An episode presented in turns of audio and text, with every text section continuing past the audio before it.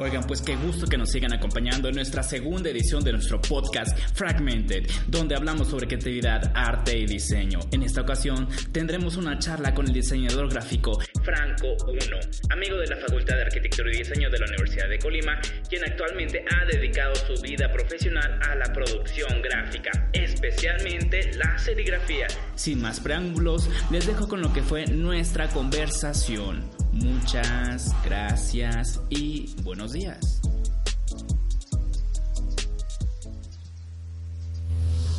Ya, ¿eh? Ya está en rojo. Siempre he creído que la cultura huele a cigarros delicados, güey. Cigarro delicado, ¿se refieres a que huele el museo? ¿Un museo tiene que oler a cigarro ¿Un delicado? museo tiene que oler a cigarro delicado?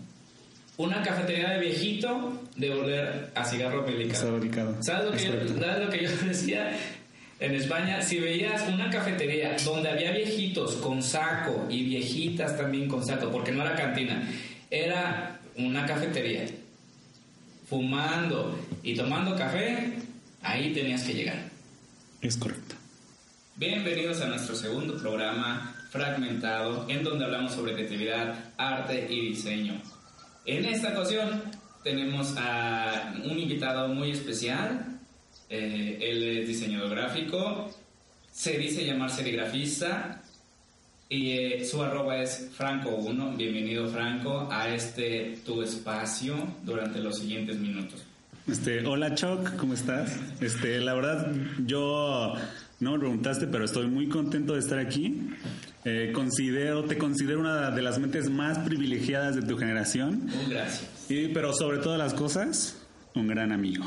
Muchas gracias Franco por visitarnos ahora que estamos grabando este programa en Ciudad de México desde nuestro terruño patriótico nacional y cabe destacar como dijimos hace rato no tenemos calor porque si no estaríamos grabando en Colima de donde somos y de donde nos criamos tú no pero en general es donde es nuestra alma mater.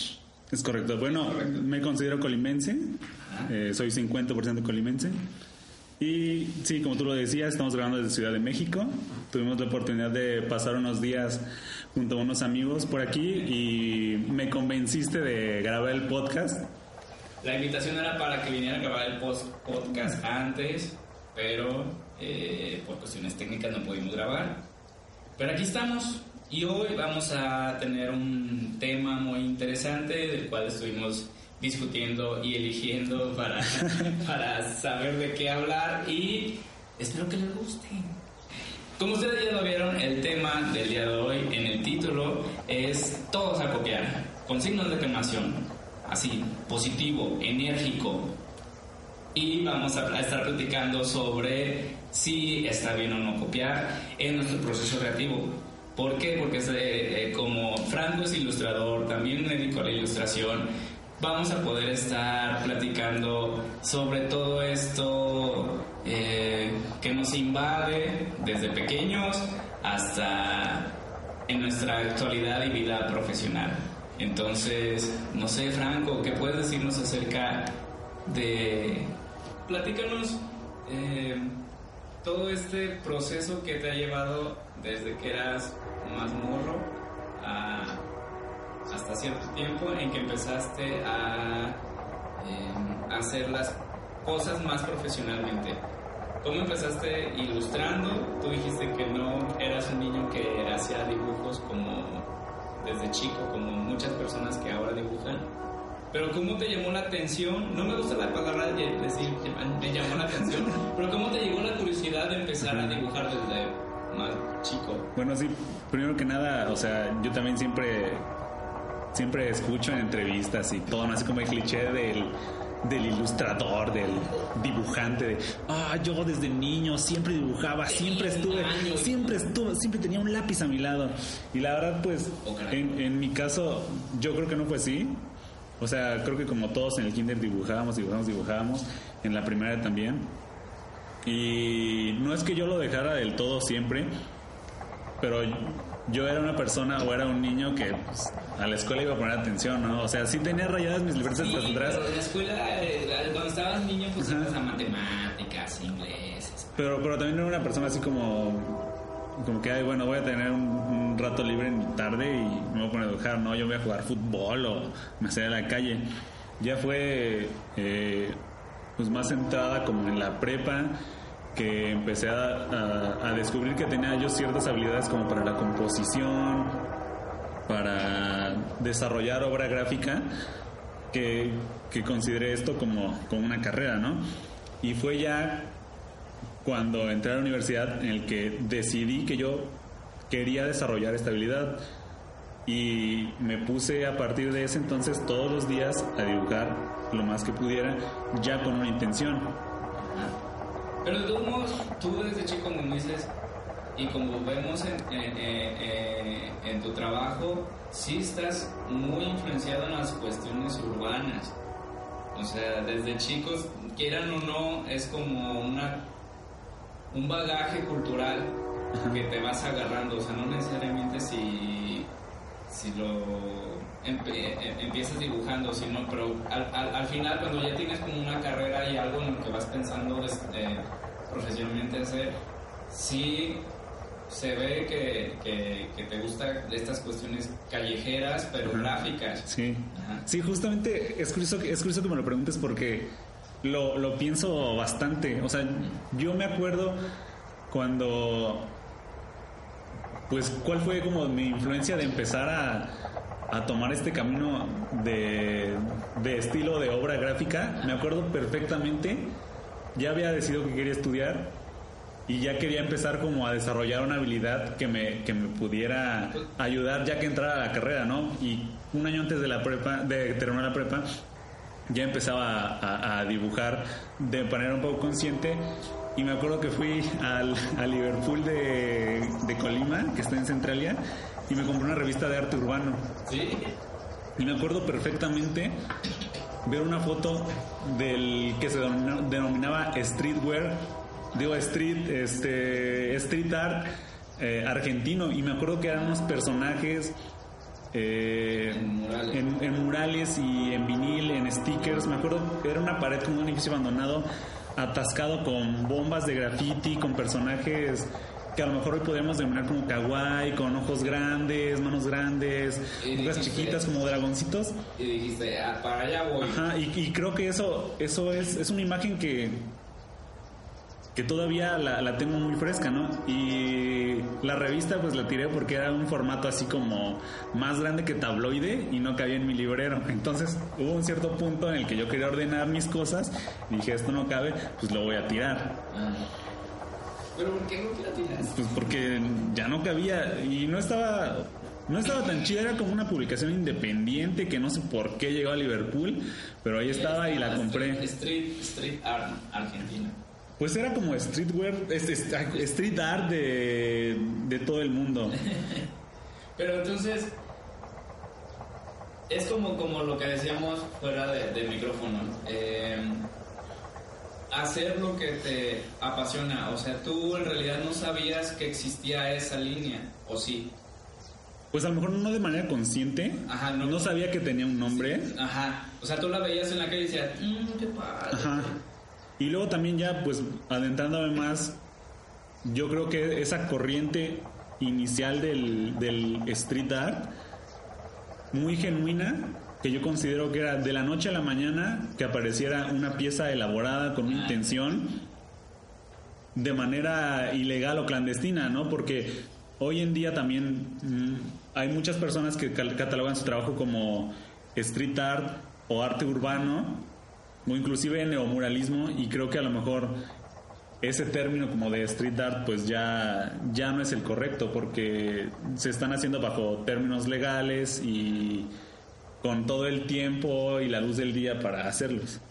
Pues sí, o sea, en realidad pues ya nos fuimos como del lado del street art en la, en la plática, pero tú cuando, o sea, o sea, ya empezaste, digamos que tú empezaste ya tarde en la cuestión gráfica, dijiste que hasta la prepa. Ajá, sí, o sea, de manera consciente, sí. De manera consciente, sí. Igual, pero no dibujabas tú tampoco. Bueno, sí, o sea, sí, sí dibujaba, pero no así como cosas elaboradas. O sea, por ejemplo, mis compañeros ya llevan eh, al inicio de la carrera sus, sus dibujos de anime horribles, pero ya con una intención y con, una, con, con un conocimiento de un canon Ajá. este de cierto estilo. Pero como, como dices, o sea, ya O sea, yo, yo, yo sí te puedo decir que, que desde la prepa y desde el inicio me, me sentía muy interesado por todas estas corrientes. A lo mejor todavía no las practicaba o no las, no las trataba de replicar, Pero es- es pero ya me interesaba, ¿no? También me acuerdo que había- ah, yo consumí una revista que se llamaba Canvas Ajá. y creo que también ese fue como de los, de los puntos de inflexión que me hicieron eh, decidirme por ser diseñador, porque era, era una revista que hablaba de tenis, hablaba de moda y Ajá. presentaban a diseñadores. O sea, yo en esta, en esta revista yo conocía a Guachabato, a Saner, a Seger, a Mr. Cone, a los que yo considero que son pues de la élite del diseño y de la ilustración mexicana. Y, y gracias a esta revista fue como ver, oye, están estas personas que desarrollan obra gráfica y que colaboran con marcas. Y no O sea, también, sí, también me acuerdo mucho de la publicidad que había de uno de los tatuadores de Miami Inc. que colaboró con DC y tenía como dos de las cosas que yo ya amaba como desde la secundaria, ¿no? Como los tenis, la, la moda, se Sí, puede somos decir así. tenis, ¿verdad? Que sí, como ajá. tatuados, ¿no? Sí. Y, y fue como, a mí me gustaría hacer eso, ¿no? ¿Qué, qué tengo que hacer? ¿Qué habilidades tengo que tener Ajá. para, pues, algún día colaborar con una marca grande? Pero tú igual de- decías que no, no sabías dibujar. ¿Tú, tú piensas que no sabías dibujar?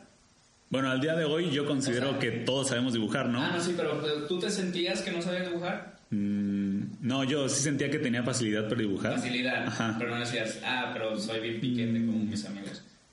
Pues es que no, no consideraba que fuera como superior o algo, pero sabía que a lo mejor si, si, si nos ponen a hacer una cartulina en biología me iban a escoger para mí para dibujar al insecto, pero a lo mejor no, no este, pues algo tan pro. Entonces, es lo que eh, estábamos hablando de el título. Tú ya empezaste a tener referencias. Ajá, sí, de correcto. quién- de quién ¿De qué me gustaban? Me tenías, me gustaba, pero querías copiarlos, emularlos por decirlo de Ajá, alguna sí, manera. pues No copiarles su estilo, o sea, no copiarles lo que hacían, sino que decía, siempre como, siempre de- creo que debe de haber como un referente a lo Ajá. que haces, o sea, no de la nada no eres un boom, ya, soy artista. O sea, tú empezaste a ver fulano, mengano y sutano hacen esto, quiero hacer algo por el estilo y empiezo a yo agarrar Sí.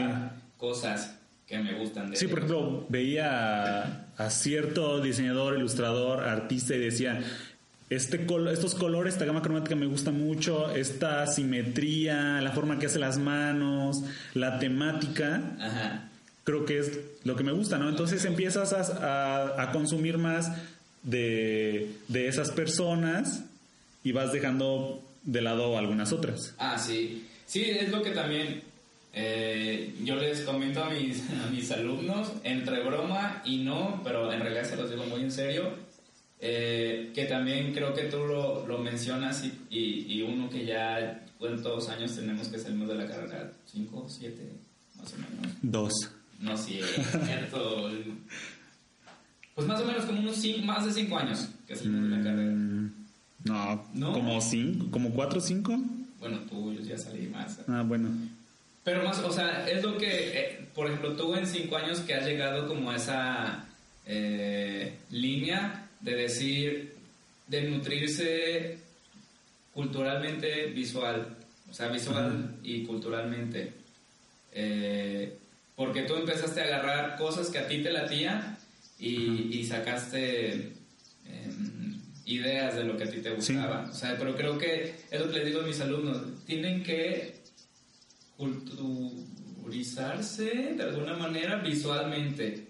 Ajá. Sí, pues enriquecerse visualmente, no tener una cultura visual más amplia. Y eso me lo dice mucho uno de mis mejores amigos, que también considero que es un artista genuino, ¿no? Él me dice, tienes que consumir más de lo que te gusta, incluso de lo que no te gusta. Tienes que ver muchísimo para saber como qué es lo chido, qué es lo malo, qué está mejor, o, o qué elementos puedes utilizar para transmitir ciertas cosas. Sí, o sea, es como no casarse, ¿no? O sea, no, sí, sí, eh, nutrirse de muchísimos lados, pero agarrarlo lo, mejorcito. O sea, lo que a ti te, te, late. O... Sí, sí, justamente, ¿no? También lo platicábamos, este, cuando, cuando preparabas este tu bello programa. que por ejemplo yo siento predilección, bueno, mi trabajo hasta el momento se podría decir que, que es resultado de mi predilección por el equilibrio, la geometría, la simetría y figuras muy concretas. Sí, sí, justamente es lo que te platicaba pues cuando estabas preparando eh, el programa, que, que yo decidí buscar conscientemente lo que a mí me gustaba, ¿no?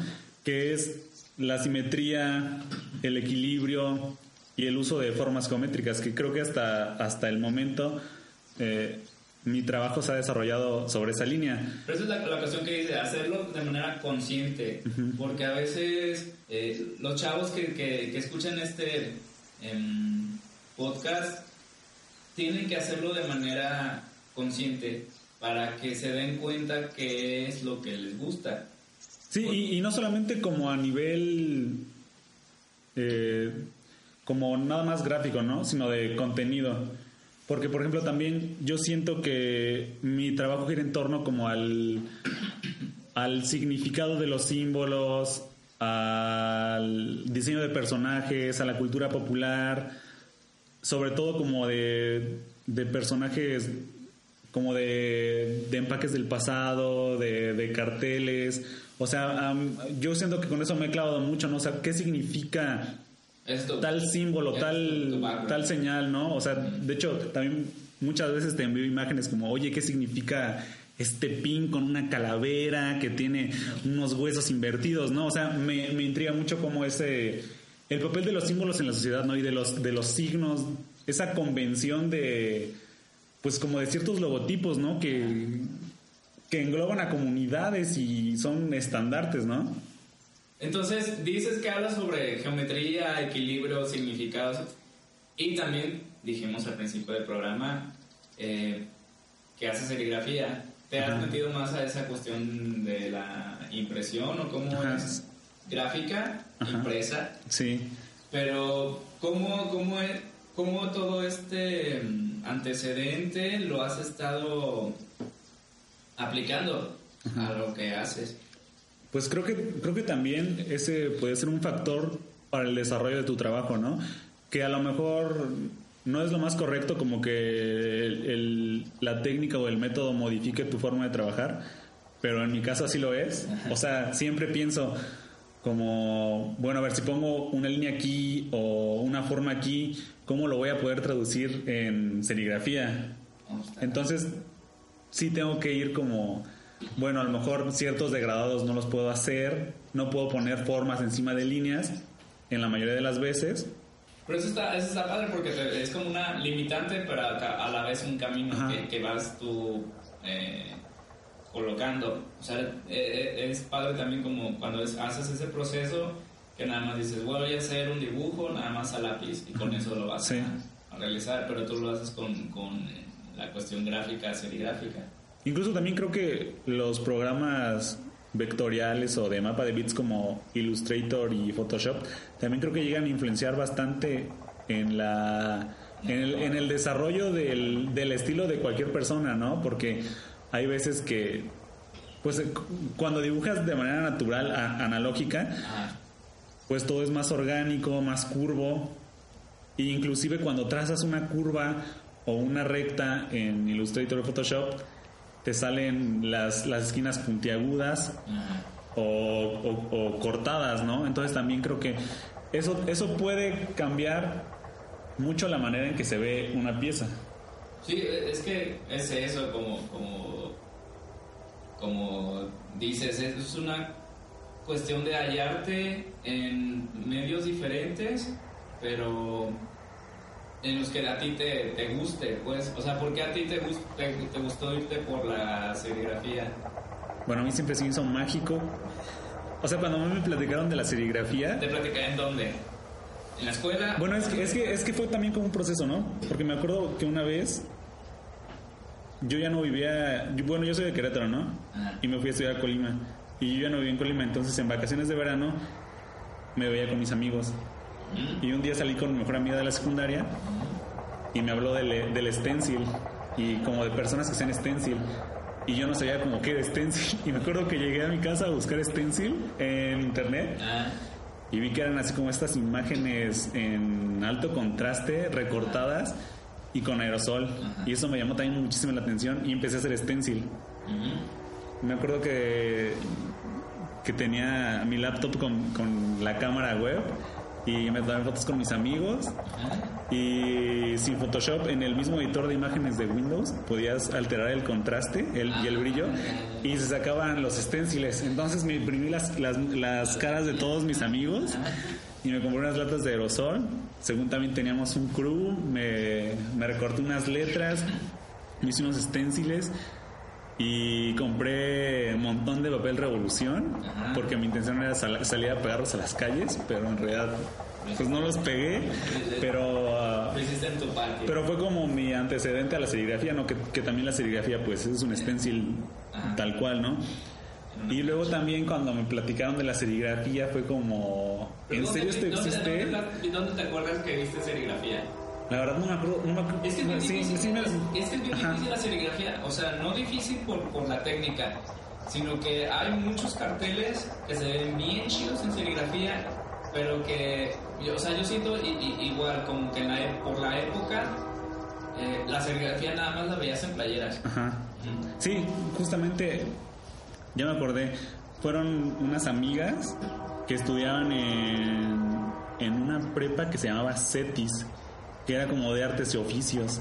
Entonces tenían de, de taller o como de carrera técnica eh, serigrafía. Ah, Y me, y me platicaron así como que era, y yo no podía creer así como, a mí se me hizo mágico. Entonces, ¿por qué no tengo Sí, no sí, sí. Y, y- y a partir de eso me puse a investigar muchísimo sobre la serigrafía, ¿no? Como qué era, qué posibilidades tenía. Y yo creo que le puedes preguntar a cualquier persona que sea impresor. Y, y la magia de pasar el rasero por la pantalla e imprimir nunca va- nunca se va a agotar esa felicidad. O sea esa magia es infinita. Y también el hecho de hice algo que me gusta mucho y puedo tener varias copias. Te puedo regalar una te puedo vender una y me puedo quedar siempre unas dos no. Es- eso también me gusta mucho. Es muy social. sí. Es muy social la serigrafía. Ajá. Sí, es que, eh, o sea, es, es, es, es padre la, la serigrafía. O sea, yo creo que solo conocí la serigrafía hasta la facultad. O sea, como que tenía el antecedente, pero eh, yo llevé mucho. Creo que el antecedente más cercano es el grabado. Ajá. No es serigrafía, pero es. Sí, y de cierta forma son como hermanos, ¿no? Porque en, en ciertas áreas como el FONCA se considera gráfica, serigrafía, grabado, a- linograbado, a todas estas formas de estampación. Sí, o sea, yo, tenía como ese antecedente de ir al Instituto de Bellas Artes y, y- ver gente haciendo grabado, que también es, muy padre, pero tú dices la, serigrafía y como la he visto, creo que la he visto más cercana a ti porque yo conocía artistas que hacían serigrafía, pero no sé qué tanto era eh, la emoción, por decirlo de alguna manera, de hacerla y producirla, porque me acuerdo que me regalaste en Navidad o algo así, este, una postal de un oso polar, y dije, ah, hay posibilidad. Sí. O sea, no solamente la playera. La playera, ¿no? Sí. Porque creo que, por ejemplo, yo tenía la... la- el- mi único acercamiento gráfico, publicista, como profesional era hacer playeras para candidatos. y, y tenía un amigo que, me, que imprimía esas playeras, pero era como mi único acercamiento. Sí, y es curioso, ¿no? Porque yo, yo considero que es como la única técnica gráfica que puede usarse para dos cosas, ¿no? O sea, no puedes usar el, el óleo para otra cosa más que Para- para para- producir este, cuadros, ¿no? Lienzos. Ajá. Y, o sea, ni modo que te, que te imprimas una. Bueno, que hagas una playera con óleo, ¿no? O- Bueno, no. bueno, sí se puede, ¿no? Pero es un cagadero. Y aceitosa. Ajá. Y en cambio la serigrafía, yo, yo, creo, sí, sí, sí. yo creo que es la, la única que tiene esta dualidad, ¿no? Como de ser utilizada industrialmente Mm. y ser utilizada para la gráfica. Igual con la serigrafía. Ajá. Sí, eh, ser- ¿Viste la, la exposición? No, no fui. No fui, no No, no fui, pero sí quería. Duró un montón. Sí, el sí, o sea, duró un Sí. montón y tenían varias serigrafías que ya yo también no, no conocía la amplitud que hubiera tenido la serigrafía. Sí, y de hecho, yo sí quería venir como para, para leerlas, ¿no? Para ver cómo, cómo, para desglosarlas, ¿no? Porque yo creo, y, y justamente platicábamos hace rato con otro amigo que siempre dependiendo como de la actividad cualquiera que hagas en el mundo, Ajá. va a ser cómo ves, cómo lo ves, ¿no? O sea, él es ingeniero industrial y nosotros ah, llevábamos una hora platicando en, en una sala Ajá. y no nos dimos cuenta de la herrería de un mueble que a él le llamó la atención y se le hicieron súper bonitas. Y, y creo que también, pues uno como impresor... Pero es un complemento. Ajá. Un complemento. O sea, creo que también, mm, como decíamos, nuestro tema general era sobre copiar, Ajá. pero sí, este, son como esos referentes que a cada uno van, van como nu- nu- nutriendo. Y, por ejemplo, a, mí que me, me leí muchos libros sobre historia de México y cosas así, pero más cuestiones indigenistas, como que eso también te va afectando. Así como tú, por ejemplo, tú tienes lo de streetwear y cosas así. O sea, yo eh, es más como que esa onda que traigo más Cultural mexicana, regional mexicana, género regional que se mexicano. puede aplicar en otras cosas. Sí. Ah, sí, así, así tú. Sí, es un punto de partida, ¿no? A, a- a final de cuentas es un punto de partida que, que puede influir en, en tu obra. Y, por ejemplo, que tú hablaste de, de varios referentes que copiaste. O sea, llegaste a copiar algo de algún, refer- de algún personaje, o sea, artista en general. Creo que la palabra adecuada sería robar. Te robaste Sí, algo. sí, pues obviamente, ¿no? Eh, yo creo que así se empieza, así empezamos todos. Pero no profesionalmente, o sea, no afectó, o sea, no lo publicaste. Pues, pues no es que lo haya publicado o lo publique y creo que yo no tendría problema en eso porque al, al fin del día tomas como lo mejor, ¿no? Ajá. O sea, puedes ver una obra de una pieza de alguien que te guste mucho, que sea un tigre con unos colores, con una gama cromática muy bonita y decir, bueno, yo no voy a ser un tigre, yo voy a ser un dinosaurio totalmente diferente, pero puedo utilizar la gama cromática. De, Ajá, y al final estás eh, yendo hacia un camino que te agrada, ¿no? Esos tonos a lo mejor cálidos con los que te identificas y los vas haciendo tuyos. Y al final me acuerdo mucho de, de una ponencia que recomiendan mucho. eh, personas que... Artista. No, no, no, que- en que- el mundo creativo. Sí, sí, personas del- de la escena de ilustración Ajá. recomiendan mucho para, para personas que, que se están iniciando, que es la del, del ilustrador español Puño. Y él también dice algo más, más o menos así, ¿no? Que, que hay que tener una cultura visual muy amplia y empezar a agarrar y retomar esos elementos que nos gustan, pero no todos, o sea, tienes que... Él, él hace una analogía como de un ladrón que va a un museo y se roba un diamante. O sea, al final te vas a robar lo mejor y lo vas a adaptar a lo tuyo. Es que también hay que aprender a robar. Sí, Porque Ajá. no está mal robar, pero robar y que te cachen. sí. Incluso también es, es un tema, No, sí, sí. es un tema que del cual yo siempre hablo y seguramente todas las personas que han estado en alguna fiesta conmigo estarán hartas de que hable de lo mismo, como de, de retomar y descontextualizar, descontextualizar la imagen. O sea, puedes agarrar una imagen ya existente y deformarla tanto que deje de significar Lo, lo que era original. Ajá, lo que era originalmente y darle otro discurso. Y eso es totalmente válido. Y, y ni siquiera es robar, ya es aportar de una manera diferente. Adaptar, como decíamos Ajá. hace rato. O sea, es una como adaptación. Pero creo que eh, eh, eso es lo que, o sea, hasta ahorita hemos estado hablando, como esa adaptación pero lógica, o sea, no solamente como copiar por copiar, o sea, es como una adaptación que, que es parte de una evolución, o sea, no Sí, sí, sí. o sea tú, tú en realidad muchas veces ves artistas, como dices tú, urbanos, muralistas, que tú dices, ah, este tiene algo como que bien, no sé. Sí, o sea, a mí me gusta la geometría y él hace sus manos geométricas. Bueno, ¿cómo las voy a hacer? ¿Cómo hizo los pulgares? ¿Cómo lo puedo retomar yo, no? O como, igual, o sea, también, o sea, yo me, re- me iba más en el sentido de que tú ves que a lo mejor cierto artista copió, entre comillas, Ajá. de otra, pero ah, de, de, por ejemplo, de artistas del Renacimiento, y que dices, ah, esto yo, yo me acuerdo que lo vi en un museo, como Sí. dices, esto yo lo vi en tal galería. O sea, artistas, o sea, creo que no está mal basa- no basarte, como que tomar cosas de, de, de referencias de artistas grandes. O sea, creo que como, como tú dices, hay que aprender a copiar de los grandes para nosotros poder interpretar. Y incluso creo que el, el sistema de enseñanza de pintura académica va, va por va por esa Ah. por esa onda, ¿no? O sea, nosotros, bueno, yo por lo menos yo no soy pintor, pero pero recuerdo que fui al museo de la casa de, de Diego Rivera en Guanajuato Ajá. y estaba dividido eh, por secciones y por pisos. Y uno de los primeros pisos era como del de la etapa copista de Diego Rivera. O sea, que Diego Rivera, le, Sí. ¿cómo, cómo le copiaba a otros artistas? Ajá. Ajá.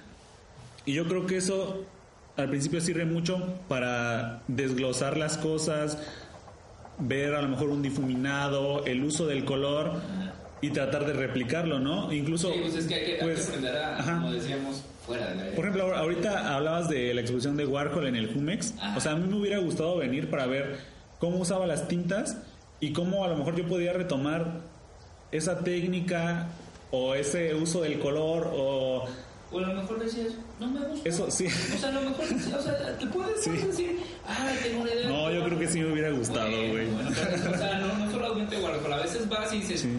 sí. me ha tocado, que vas al lugar y, ah, le quiero, como que quiero ver cómo le hace para hacer esa ilustración. Y vas y, no, creo que no es Sí, incluso también creo que sí, creo que somos incapaces, o por lo menos incapaz como de robarme todo, ¿no? A lo mejor nada se hubiera visto, ah, mira, esta flor la hizo blanca y le puso unos destellos en plata. Yo cómo lo puedo adaptar? Oye, esto se ve bien, o sea, a mí me parece agradable, creo que lo puedo retomar. Y creo que eh, en el mundo de ilustración, que creo que es el mundo que tenemos más cercano tú y yo, es, es, lo, es lo que vemos cómo se desarrollan las personas, ¿no? Tenemos una amiga también muy talentosa, arroba walu.bleu, que yo cuando la conocí sentía, o bueno, más bien ella nos, nos comentaba que su estilo era como a partir del anime, del manga, y con el paso del tiempo Lo fue re- eh, refinando. eh, lo fue depurando, Ajá. se fue influenciando de otras cosas y al final ves su trabajo actual y creo que ya es muy distante del, del canon del manga. Sí, o sea, es como refinar y depurar. Ajá. Refinar, o sea, lo haces más estilizado a tu modo y depuras las cosas Sí. que antes eran como elementos de, de, la- de tu tradición, de tu tradición visual, pues, y lo vas dejando atrás. O sea, es, es esa, esa cuestión. Y también desde el enfoque de como diseñadores, pues creo que también siempre hay que tener una referencia muy fuerte para comunicar y, y para conectar con las personas. O sea, si, si vas a hacer algo referente a una pescadería, pues tienes que tomar elementos del mar, como colores, formas, texturas, para generar esa empatía con tu público, ¿no? Porque pues puedes poner, no sé, un conejo y decir que es una pescadería, pero no va a conectar.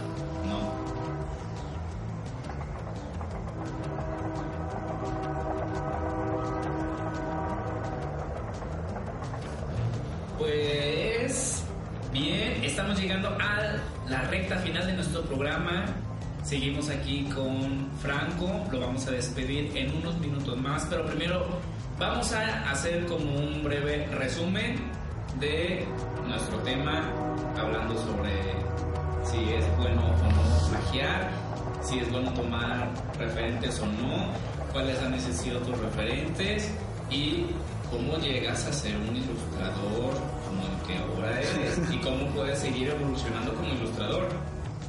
Pues bueno, ya no me acuerdo de todo lo que me preguntaste, pero, pero bueno, creo que eh, en resumen es el proceso natural, ir viendo qué te gusta y tomando ciertos elementos y es el camino que todos debemos seguir.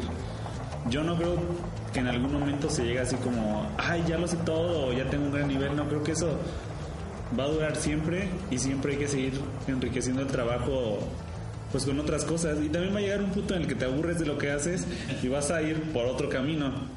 No, pero o sea, es como, o sea, tú dices, hace, no sé, cuando estabas en prepa ya eh, te gustó streetwear y luego streetwear te fuiste por serigrafía y por serigrafía a lo mejor te vas por otra cosa. O sea, ya es como un proceso que tú vas llevando, pero nunca dejas atrás tus... Sí, no, por ejemplo, como tú lo comentas, ¿no? Primero era la onda del, del street art y luego pues toda esta gráfica vectorial que, que me impulsó mucho y ya que empecé a imprimir pues empecé como a observar a todas las personas que desarrollaban gráfica pues a mano, ¿no? Y me empezaron a gustar las líneas orgánicas. Ah, las que dijiste que tenemos como una banana con, sí. con Sharpie y hacerlo porque se puede. Sí, ajá. O sea, solamente lo puedes hacer. También creo que eso, eso está bien, o sea, no clavarse en, en una sola cosa, sino ir enriqueciendo las cosas, ajá, ir, ir cambiando de, de influencias y enriquecer su trabajo, ¿no? A lo mejor si, si, si, te, si te gusta mucho como lo vectorial, pero lo fusionas con una técnica manual, pues puede ser algo nuevo. O sea, puedes agarrar de tus referentes digitales y vectoriales y de los figurativos y hecho a mano y puedes sacar algo chido. Y creo que también eso va mucho con el tema, ¿no? O sea, de cómo transformar las cosas que ya existen en algo nuevo. Y, con eso desarrollas tu estilo y una personalidad. Sí, o sea, como, como tú dices, es cuestión de seguir comiendo ilustración, comiendo diseño, comiendo técnicas y tú interpretarlas y experimentar. O sea, creo que la experimentación es lo que lleva a, a dar ese paso, ese salto de lo que tú dices. O sea, hacer ya te clavas tanto en, el medio digital, pero un día dices, mm, ya me cansé. Ya me cansé, o no me cansé, a lo mejor dices, bueno, me he cansado, pero le pongo a mano y pum, o sea, aparece algo que te gusta. Sí, al final no hay reglas, ¿no? O sea, en, resumen, sí, es consumir mucho, ver mucho, analizar. Pero ahorita, bueno, es que también como que es eso, para chavos y, que espero que, escuchen este como podcast porque son como pláticas entre amigos, pero que han llegado a cierto nivel que, que, sí agradecemos visualmente, pero creo que es, es, es eso, que no se aflijan sin escuela, no, no desarrollan como estas habilidades, pero que sí es, es como que la iniciativa de uno seguir experimentando. O sea, no solamente en la escuela, quieran o no, no les van a enseñar todo. creo que han aprendido en, la misma fracción de tiempo de la escuela, no sé, que son tres años, cuatro años. En la misma fracción de tiempo ya que estás fuera de la escuela, aprendiste a, o experimentaste más. Porque en la escuela, quieran o no, o sea, quieran o no, sí es como una disciplina, pero ya por fuera es más supervivencia. Sí. o sea, es como una supervivencia de compararte con otros artistas, conocer a otros ilustradores, meterte a trabajar a un taller de serigrafía y pues es, o sea, es, es eso, o sea, seguir intentando nuevos métodos, conocer muchas técnicas, porque a veces hay como gente como que me casé con la ilustración en, en pluma. Ajá. Y, por ejemplo, o sea, a mí me gusta mucho la serigrafía, pero sé que es un proceso un poco largo, no sé si largo o serioso, pero, o sea, conozco pues las probabilidades y posibilidades que, que tiene. O sea, creo que es, es eso de que necesitas comer y comer y comer. Sí, todo, todo tiene que enriquecer, ¿no? Y una vez que tienes estas bases como de, bueno, mis referentes, tomé estos elementos y ya los, los licué y saqué algo nuevo. Y ya empiezas como a avanzar y enriquecerte a lo mejor de experiencias diferentes, ¿no? O sea, de vivencias, de alguna frase. ¿Cuál fue, ha sido como que tu experiencia? ¿Mi mayor oso? ¿Tu mayor oso? No, tu, tu experiencia más eh, como que te explotó la cabeza y dijiste, ah, quiero hacer, eh", o sea, ya dijiste que fue la revista, Ajá. Pero ya cuando saliste de la facultad, Como un punto de inflexión de, del estilo. ajá, Pues- como con un cambio de para, no paradigma, pero que dijiste, ah, o sea, cuando Ajá. como Pues mira, yo digo que salí de la escuela y, y- y creo que como, como que solo, solo consumía lo que me gustaba, así lo vectorial, y rechazaba todo lo demás, ¿no? Así como el, el arte clásico, la ilustración clásica, lo, lo, lo demeritaba mucho, ¿no?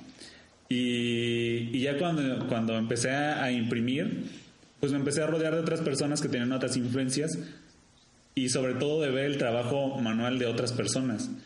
Por ejemplo, hay, hay un artista cretano muy reconocido que se llama Gerardo Esquivel y él su trabajo es, pues, es enteramente manual, con plumilla, con tinta. Pero- y yo me acuerdo cuando llegué...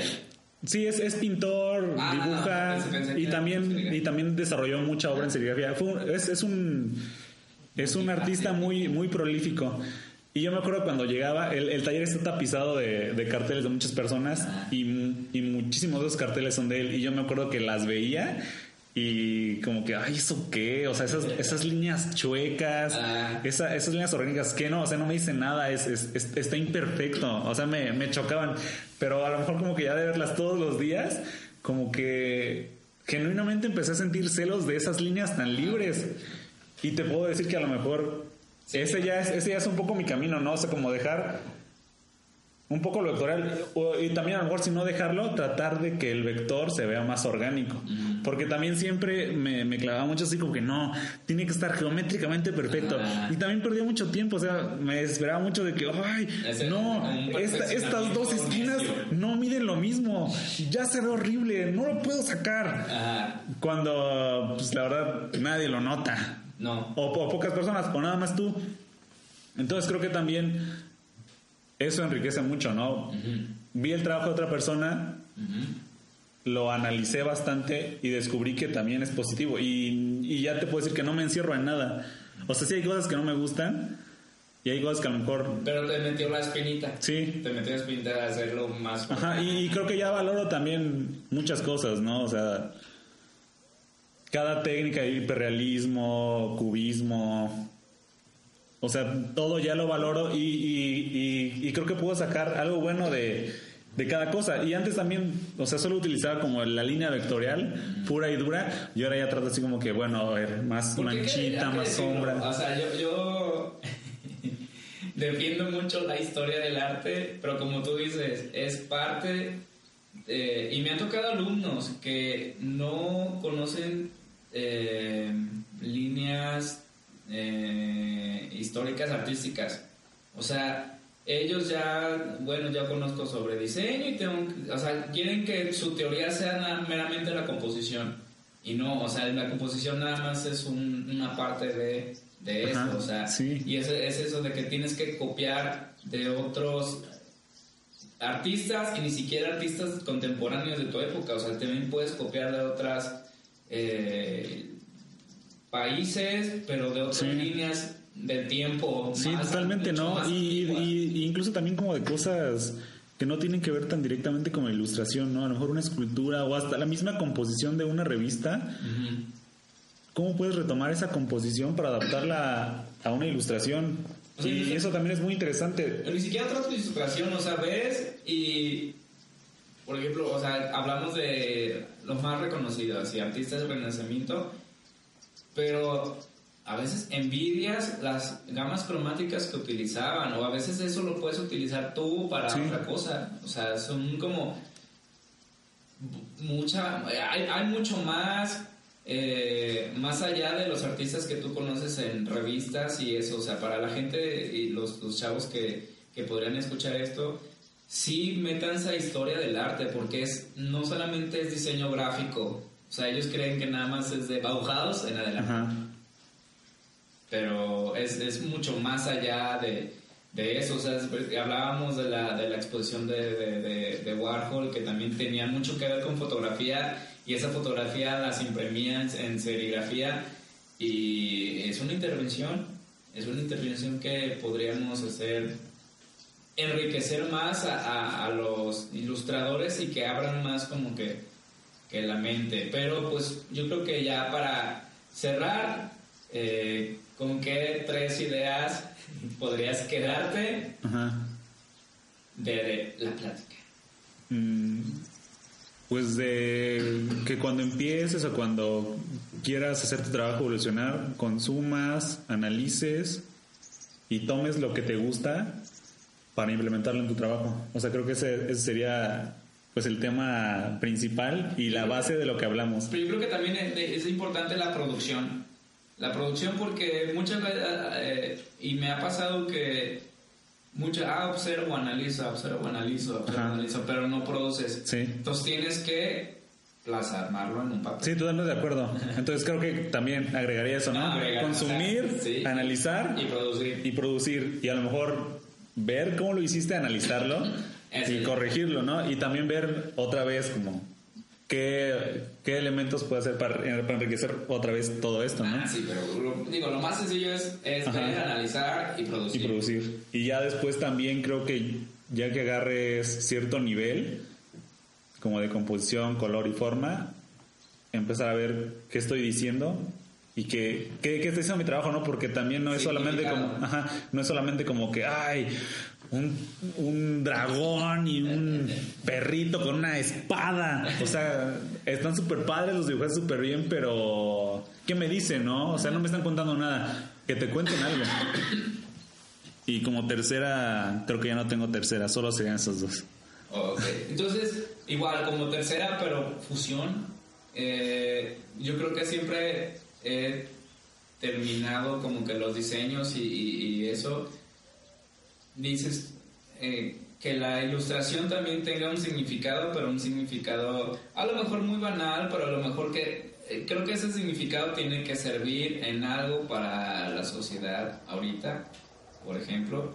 Y. Pues a final de cuentas es cumplir la función de la ilustración, ¿no? Comunicar la idea que tengas que llegue. Sí, porque igual como, como, como artistas y ilustradores siempre tenemos como que algo, algo que decir, algo que aportar. O sea, creo que eso, eso es como que va ligado a la primera, al primer punto, el producir. Porque de nada sirve que pues te quedes con las, con las cosas y los analices y esos papeles se quedan ahí. Sí, bueno, y creo que también eso se nos pasó, o se me pasó, ¿no? Como, oye, ya cuando estás analizando es preguntarte qué me está diciendo este güey con sus formas, sus figuras y sus colores, ¿no? Porque yo ah, también te puedo decir que, que recién egresado veía las cosas y solo analizaba la composición y luego ya que me explicaban la pieza ya me daba cuenta de las cosas. Pues sí, o sea, es, en arte no, necesariamente te tienen que explicar, pero eh, creo que la ilustración como que es una, un punto medio entre diseño y arte, pero arte muy, o sea, como el término muy clásico. O sea, como que el diseño es una cosa nada más de pe a pa, o sea, esto comunica y punto, pero la ilustración sí, porque como que utilizas elementos más lógicos, más entendibles, más simbólicos también, pero gráficos, o sea, no solamente las formas básicas de... las formas básicas de, del arte clásico. Y, pues, ¿qué más? ¿Quieres agregar, agregar algo? Pues... Franco 1.